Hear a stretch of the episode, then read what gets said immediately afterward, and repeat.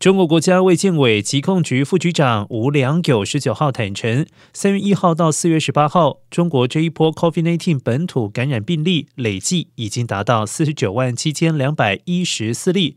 遍及西藏以外各省区，各地动态清零的任务十分艰巨。吴良友提到上海疫情时说，上海市禁制疫情仍然处在高位，社区传播风险仍然较高，防控形势严峻，防控任务仍然十分艰巨紧迫。至于其他地区，吴良友指出，吉林省吉林市的疫情持续好转，处于下降的趋势；长春市的疫情也呈现下降的态势。但由于先前感染人数众多，社区风险并未完全排除，需要持续强化疫情防控措施，巩固防控成果。